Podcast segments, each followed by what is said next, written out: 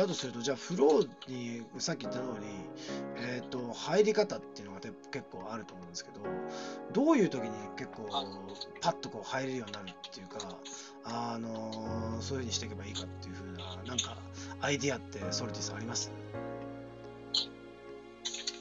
うん、でもなんか、僕自身で言うと、好きなことしかやってないと、割とフローに入ってるなっていうのを思っていて、でもなんかその会社員の時と、うん、あとの違いっていうのは、なんかやっぱり制約とか受けてないとか、うん、なんかそういうのも結構あるなっていうか、なんか、うん、っていうのもあるし、まあ、さっきおっしゃってたね、好奇心っていうのもあって、なんかそこの部分、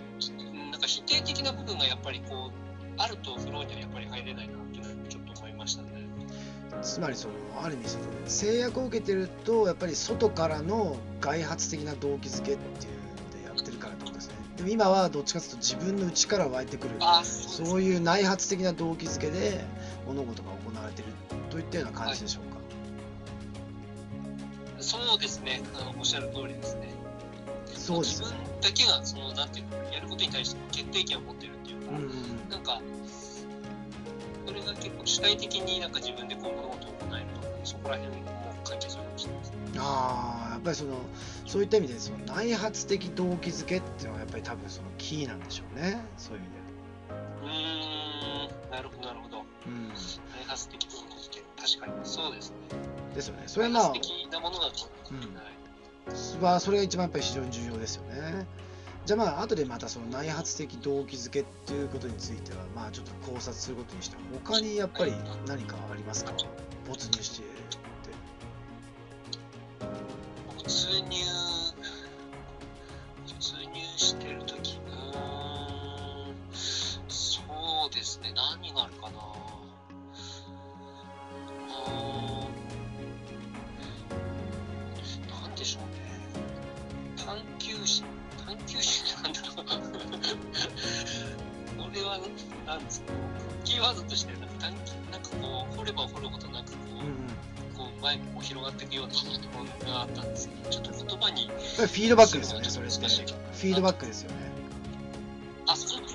あそれフィードバックなんですね。なるほど。多分なんか直接的直接的直接的これ面白そうだっつってなんかこれがもしかしたらこの例えばこのトピックとかこのスキルとかっていうのがもし身につけられたらもしかしたらすごくコミュニティに役に立つんじゃないかとかこの情報を調べていって何か分かったらすごく大きなブレイクスルーが大きいんじゃないかとかっていったような、まあ、そういったことで調べれば調べるほどなんかその自分が成長しているのが実感できるとかっていったような、まあ、そういうことなんでしょうね多分。うん確かにそうですね。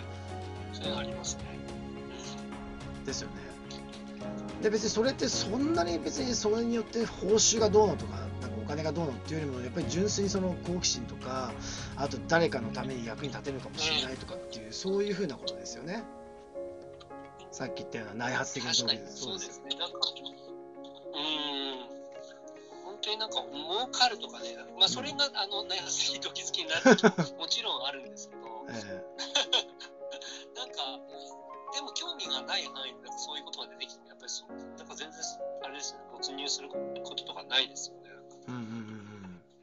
うん、多分結構まとめると多分まず一番最初はその目標みたいなそういうゴールみたいなのがあってそこで結構フィードバックっていうものっていうのがこうどんどんどんどんこう来てるっていったようなそういうサイクルがあるっていうのはまあすごいポイントだと思うんですよね。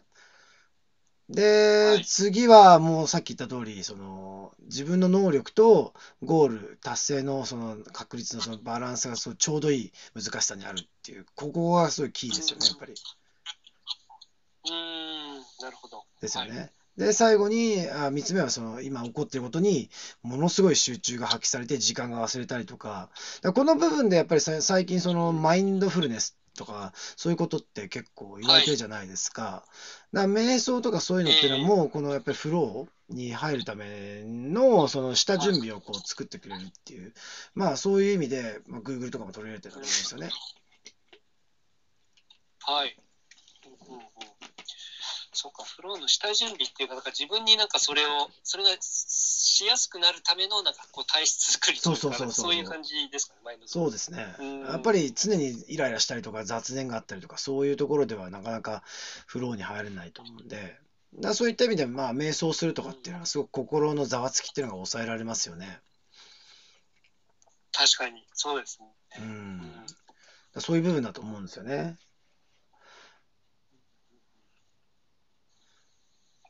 でまあとにかくそういった意味でその学校でもだからプライベートスクールでもとにかくその授業とかその課題とかでも子どもたちが自分の内発的な動機であのね自分自らなんか楽しくフローに入って学習できるっていうような環境を整備しようとしてくれてるのかなっていう感じなんですよね。うんなるほど。もう全く真逆ですね、日本とは。そこで言うと。外部から何かを与えて、なんかそこの部分でこう、うん、なんか物事を覚えていくみたいな感じだから、もうなんかいろんな点で真逆ですよ。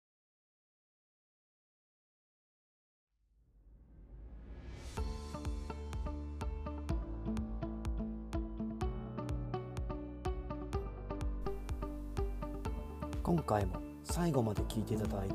ありがとうございましたこのタイミングでピンときた方は是非フォローをよろしくお願いします。質問や感想などがありましたらコメント欄の方に書いていただけるととても嬉しいです。ライブでの対談に反映させていただくとともに質問については定期的に配信の方でお答えさせていただきます。では次回の放送でまたお会いしましょう。